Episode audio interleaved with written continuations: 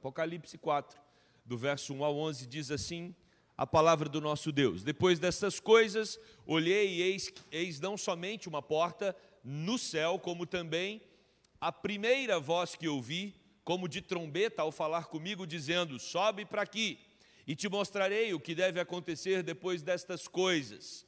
Imediatamente eu me achei em espírito, e eis armado no céu um trono, e no trono alguém sentado. E esse que se acha sentado é semelhante no aspecto à pedra de jaspe e de sardônio, e ao redor do trono há um arco-íris semelhante no aspecto à esmeralda. Ao redor do trono há também 24, ancião, 24 tronos, e assentados neles 24 anciãos, vestidos de branco, em cujas cabeças estão coroas de ouro.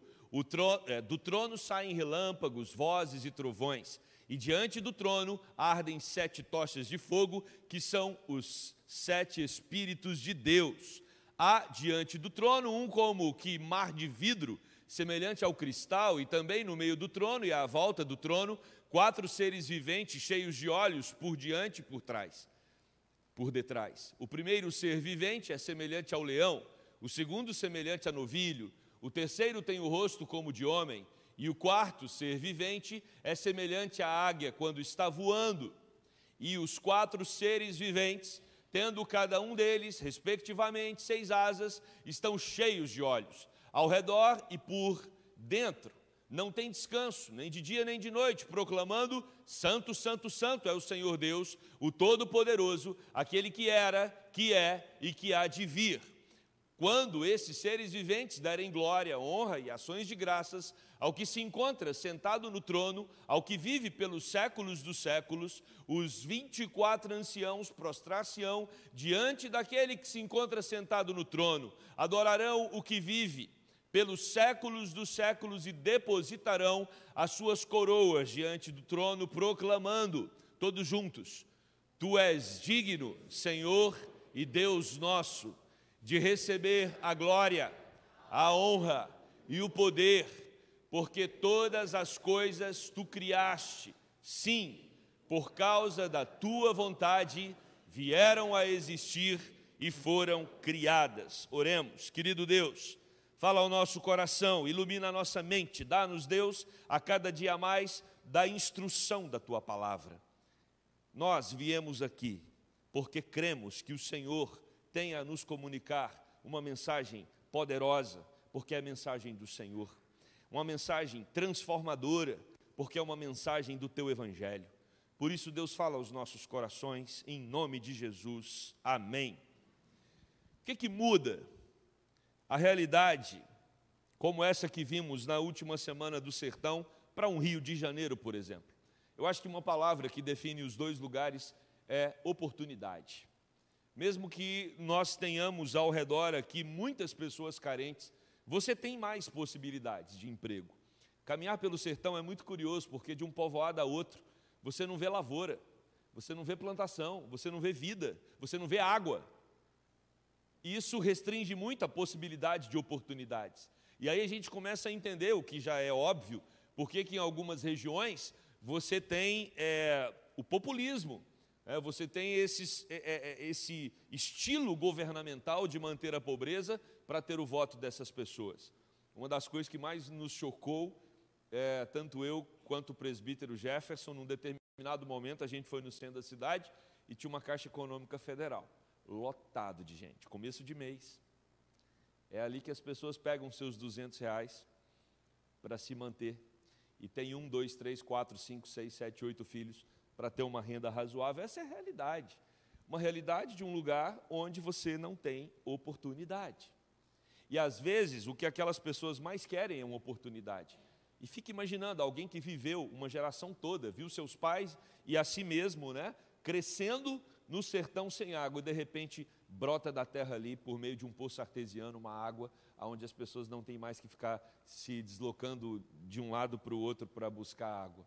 O Evangelho é isso, o Evangelho é água para o sedento, o Evangelho é esperança para o desesperado, o Evangelho trata o nosso coração, trata a nossa vida como um terreno que precisa passar por uma profunda transformação, e nós fomos profundamente transformados havia um deserto no meu coração e no seu coração.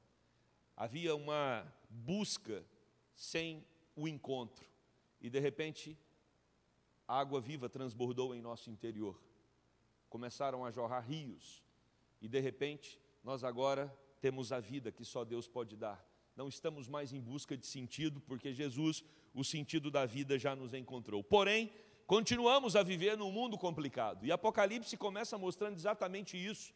A igreja está sofrendo, passando dificuldades, enfrentando provações, perseguições, e no meio de todo esse processo, nós temos uma mensagem para sete igrejas. Essas, essa mensagem para sete igrejas, cada uma com a sua característica, com seus pontos fortes, seus pontos fracos, nos revelam claramente que, enquanto estivermos nessa terra, continuaremos a sofrer numa sociedade que dá as costas para Deus e também continuaremos a ter problemas dentro da igreja.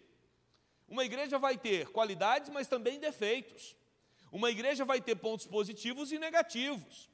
E como já tratei na semana passada, é muito fácil nós encontrarmos, às vezes, pontos positivos e negativos em outras igrejas. Mas como nós aprendemos hoje de manhã com a igreja de Laodiceia, o grande desafio é encontrarmos os pontos negativos da nossa igreja, para que possamos nos arrepender deles e avançar naquilo é, para o qual Deus nos chamou, que é proclamar o seu reino e viver para a sua glória.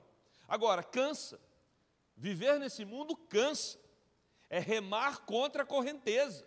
Às vezes nós nos sentimos abatidos, tristes, angustiados, preocupados, com as forças já se esvaindo, e de repente nós precisamos de um ânimo para continuar, precisamos de um renovo, um sopro divino para fazer com que permaneçamos firmes na nossa, na nossa jornada e caminhada. E é exatamente para isso que o livro de Apocalipse foi escrito. É a revelação, é o descortinar. E esse descortinar começa a ser tratado aqui no capítulo 4. Jesus fala com João a respeito das igrejas da Ásia Menor.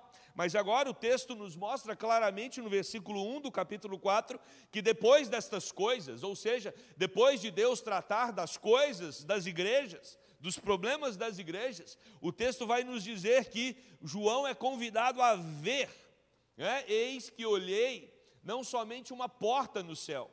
Lembrem-se do texto anterior que nós tratamos hoje de manhã, quando diz que Jesus está à porta, eis que estou à porta e bato, se alguém abrir a porta. Agora, o curioso é que o capítulo 4 começa falando de porta. Ou seja, eu não sei se você tem aberto a porta do seu coração para Jesus entrar e fazer uma festa.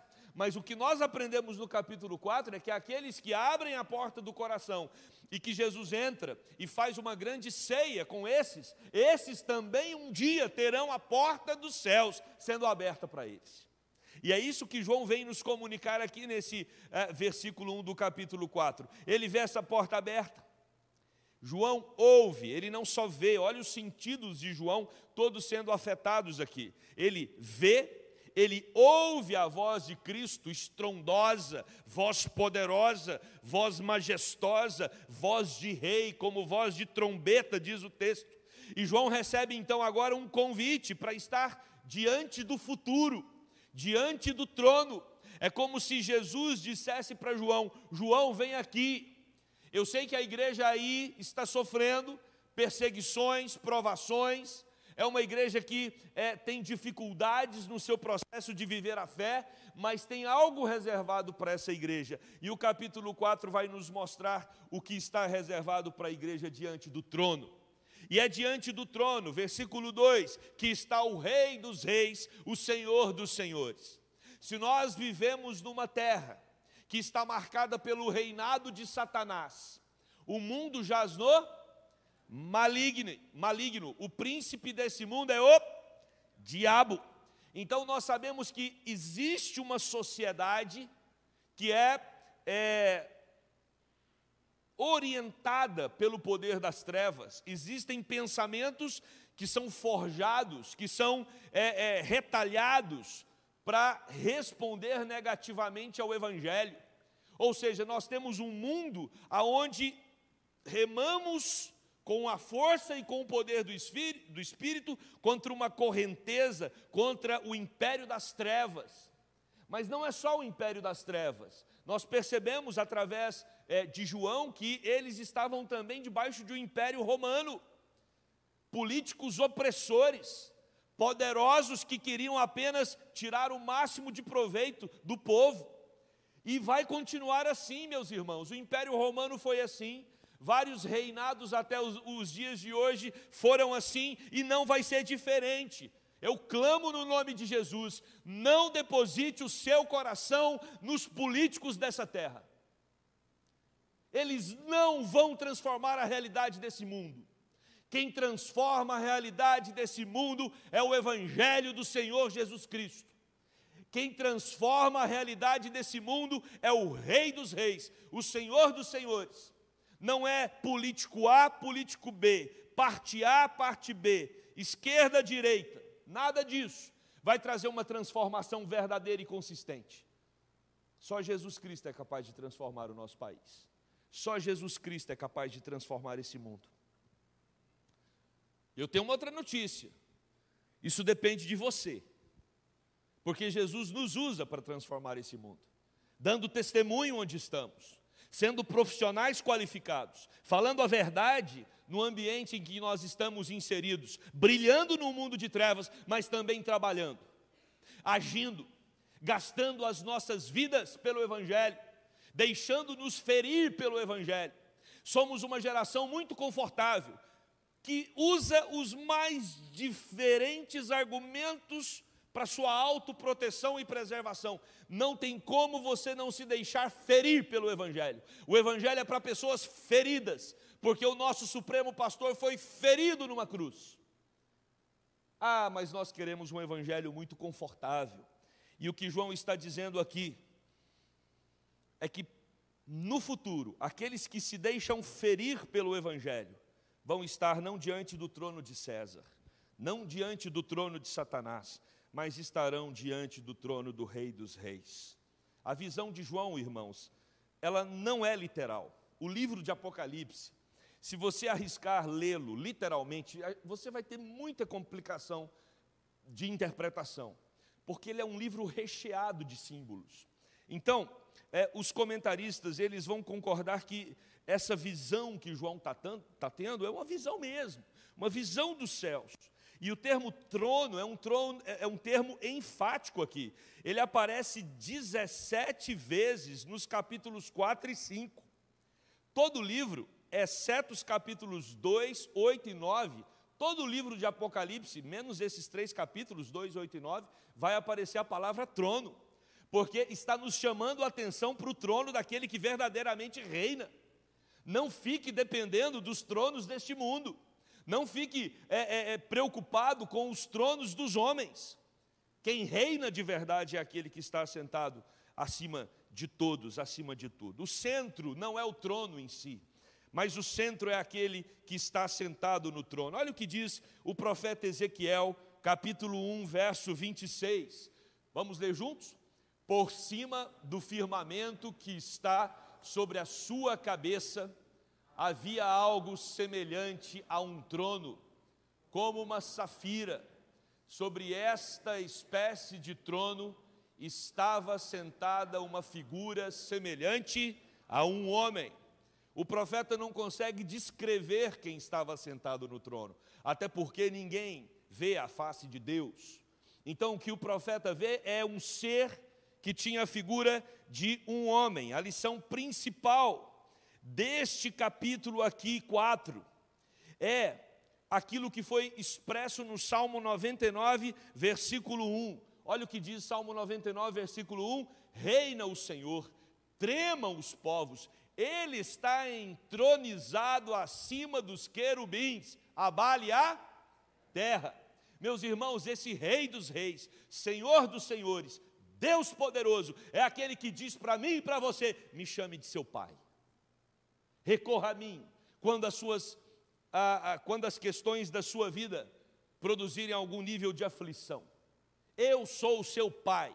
E o termo bíblico para pai não é nem pai, é aba, é papai, papai querido. É, é, tem, tem uma conotação afetiva profunda. Esse Deus que está sentado no trono, ele diz que nós podemos nos achegar agora a Ele, sem nenhum intermediador a não ser Jesus Cristo. Esse Deus é o Deus que cuida das nossas vidas do princípio ao fim. Por isso, irmão, irmãos, João se recusa a nomear o personagem que está sentado no trono. Não dá para descrever esse ser. Ezequiel o tratou como algo semelhante a homem. Mas agora, João capítulo 4, versículo 3, vai mostrar que aquele que está no trono, a glória dele resplandece. O apóstolo descreve o resplendor da glória de Deus. E ele descreve com duas pedras preciosas, jaspe e sardônio, que representam a grandiosidade do Senhor. João não consegue ver quem está, mas ele consegue e se utiliza aqui de dois símbolos daquela época para deixar muito claro o valor e a grandiosidade daquele que está sentado. E aí tem um detalhe muito interessante: existe como um arco-íris ali no trono. E os comentaristas vão dizer que esse arco-íris simboliza o fim da tempestade.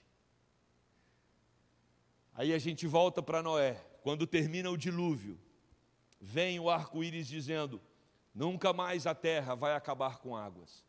E agora, quando João observa o arco-íris no trono, é como se Deus dissesse: João, diga para toda a igreja que a tempestade tem um fim.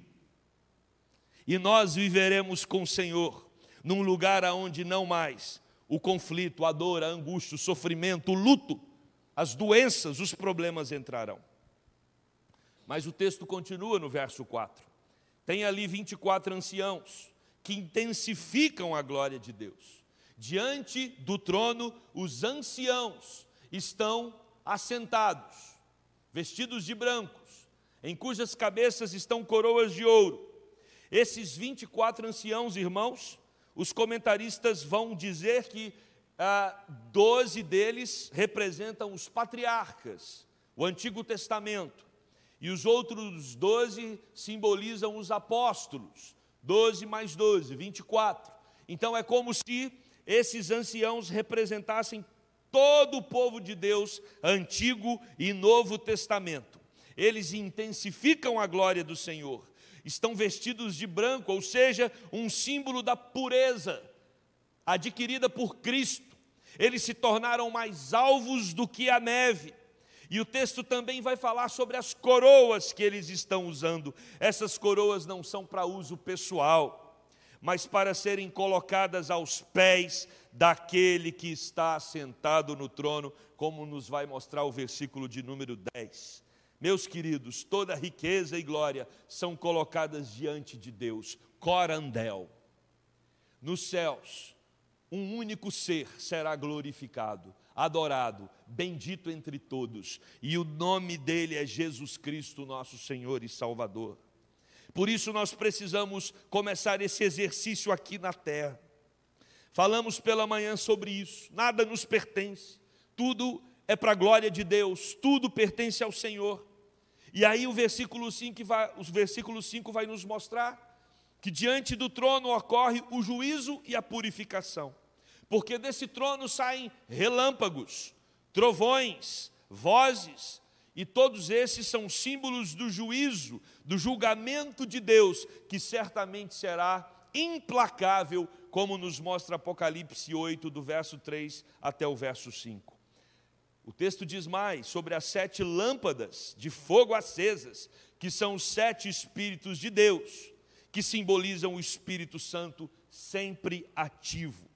É esse Espírito de Deus que tudo vê, cheio de fogo para os ímpios, cheio de poder santificador para os piedosos. Fogo para nós significa isso.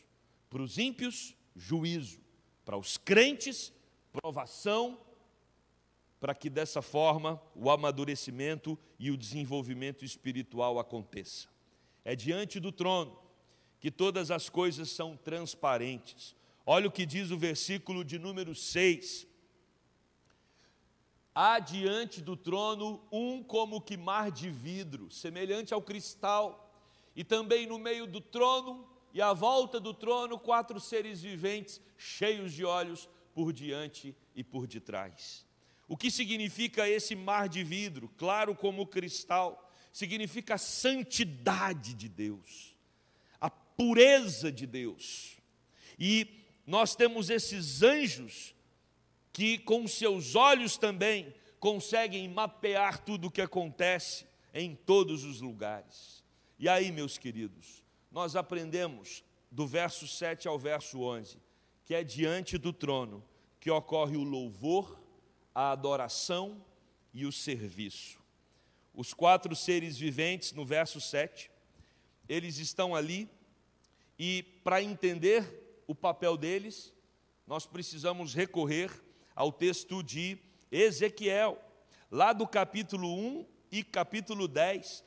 No texto de Ezequiel, nós temos a descrição desses quatro seres viventes, e especificamente Ezequiel, capítulo 10, verso 20. Vamos ler juntos? Diz assim: ó, esses seres viventes eram os mesmos que eu tinha visto debaixo do Deus de Israel, junto ao rio Quebar, e percebi que eles eram querubins. Volto a dizer, o simbolismo e, e, e os personagens do antigo, uh, do, do, do livro de Apocalipse, são retirados do Antigo Testamento. Não tem invenção no livro de Apocalipse. Os quatro seres viventes que trata aqui já foram tratados pelo profeta Ezequiel. E esses querubins, esses anjos, eles estão ali exatamente para manifestar aquele Deus maravilhoso que governa tudo e todos, que tem anjos debaixo do seu poder e que está sentado no trono e é adorado pelos anciãos, que representam todas as igrejas, mas também é adorado pelos querubins. E aí, nós temos esses querubins que são simbolicamente representados por uma figura de leão de boi, de águia e de homem. O texto vai nos mostrar que eles eram semelhantes a leão, a novilho, a homem e a águia. E você pergunta, por que esses quatro, quatro animais? Esses quatro animais simbolizam, primeiro, o leão, força. O boi, habilidade para o serviço. A águia, ligeireza, e o homem, a inteligência. E esses seis, perdão, esses quatro seres estão louvando a Deus com seis asas. Essas seis asas, elas estão distribuídas de duas a duas, como nos mostra o profeta Isaías, capítulo 6, versos 2 e 3. Olha o que diz lá: Acima dele estavam serafins, cada um deles tinha seis asas com duas cobriam o rosto, com duas cobriam os pés, e com duas voavam, e proclamavam uns aos outros: Santo, Santo, Santo é o Senhor dos exércitos, a terra inteira está cheia da sua glória. Precisamos entender isso aqui. Quando esses seres com seis asas, eles utilizam duas para tampar o rosto, simboliza que eles não têm condições de se depararem com a glória do Senhor. Reverência, reverência. A luz, a glória, o resplendor de Deus os faz tampar os olhos, para que eles não sejam ofuscados com a luz que vem de Deus. As duas asas que são utilizadas para cobrir os pés simboliza humilhação, porque não tem como você cobrir os pés sem se curvar. E as duas últimas asas, que são utilizadas para o voo, elas simbolizam o serviço, o trabalho, a locomoção de um lugar para o outro. Ou seja, esses quatro seres têm o propósito de adorar, de bendizer, de glorificar a Deus. Essas asas também elas têm o objetivo de manifestar a humilhação diante do Senhor e o serviço na sua obra. Por isso, meus queridos, não existe espiritualidade, marcada apenas pela adoração sem serviço. E não existe serviço sem adoração. As duas coisas andam juntas, e é exatamente isso que esses seres de seis asas querem é, dizer para a igreja. Não há descanso, diz o texto. Eles estão em todo momento curvados, glorificando, bendizendo a Deus, trabalhando para o Senhor, cumprindo a missão que foi dada a cada um deles. E aí, do verso 9 ao 11, o texto bíblico vai nos dizer que esta deve ser a atitude diante do trono do Senhor, uma atitude de louvor, de adoração e de serviço. É assim que a igreja precisa também se aproximar diante de Deus, com glória, com honra, com ações de graças, entendendo que todo poder pertence ao Deus eterno e que pela soberana vontade dele, ele criou todas as coisas, e ele criou todas as coisas para que tudo o louvasse e tudo bendizesse. Jesus Cristo é aquele que morreu e ressuscitou. E ao ressuscitar, ele também está assentado no trono. Ele também está sobre os 24 anciãos. Ele está sobre os quatro seres viventes. Ele está sobre os seres que, com as seis asas, louvam e adoram ao Senhor o tempo todo. Ele é aquele que tem todo o poder, todo o domínio sobre tudo, porque ele, mais uma vez o texto aqui ressalta, criou todas as coisas. É muito interessante. Para Laodiceia, nós temos essa teologia sendo colocada, que Deus é o Criador de todas as coisas. Chegamos agora no capítulo 4, mais uma vez isso é enfatizado: o Senhor é o Criador de todas as coisas. E aí a gente vai entender que em Apocalipse, nós estamos tratando da teologia das primeiras linhas da Bíblia em Gênesis. No princípio, criou Deus os céus e a terra. E agora a gente chega no último livro da Bíblia, aonde Cristo está enfatizando para a igreja eu sou aquele que criei todas as coisas com o poder da minha palavra. Meus irmãos, para concluir, esse que criou todas as coisas, esse que tem poder sobre tudo e sobre todos, esse que reina no trono, este que está sentado, é o único que nós devemos temer, é o único que nós devemos confiar, é o único que nós devemos nos humilhar diante dele. É o único que nós devemos depositar, não parte, mas nós devemos depositar todas as nossas esperanças. As nossas esperanças não podem ser divididas. Nós precisamos canalizar toda a expectativa de vida a Ele, porque Ele é o Senhor, Ele é o único que nos ama e provou o seu grande amor na cruz do Calvário. E Ele está assentado. E assim como os 24 anciãos, e assim como os anjos, devemos agir da mesma forma esta manifestação de humilhação, de adoração, de serviço e de temor diante de Deus, que os anjos manifestam, elas também devem ser manifestadas por nós. Por isso, aprendam com os anjos a se dobrar diante de Deus, a temer o nome de Deus, a glorificar o nome de Deus, a se assombrar com a grandeza de Deus, esse que é temível em toda a terra Certamente desta forma, nós estaremos experimentando aquilo que Jesus nos ensinou na oração do Pai Nosso. Venha o teu reino. Capítulo 4 é um convite para experimentarmos o reino de Deus aqui na terra. Não dá para experimentar plenamente, mas à medida que nós estivermos diante do trono, entendendo que assentado ali está o Rei dos Reis, que é glorificado. Assentado ali está aquele que julga todas as coisas e que produz a purificação do nosso coração. Assentado ali está aquele que é digno de todo louvor, toda adoração e todo serviço. À medida que reconhecermos isso, viveremos a oração do Pai Nosso quando diz: Venha o teu reino. O reino do Senhor já chegou e ele pode ser experimentado por nós à medida que o capítulo 4 de Apocalipse se tornar uma realidade no nosso dia a dia. Isso também só é possível pelo poder do Espírito Santo de Deus.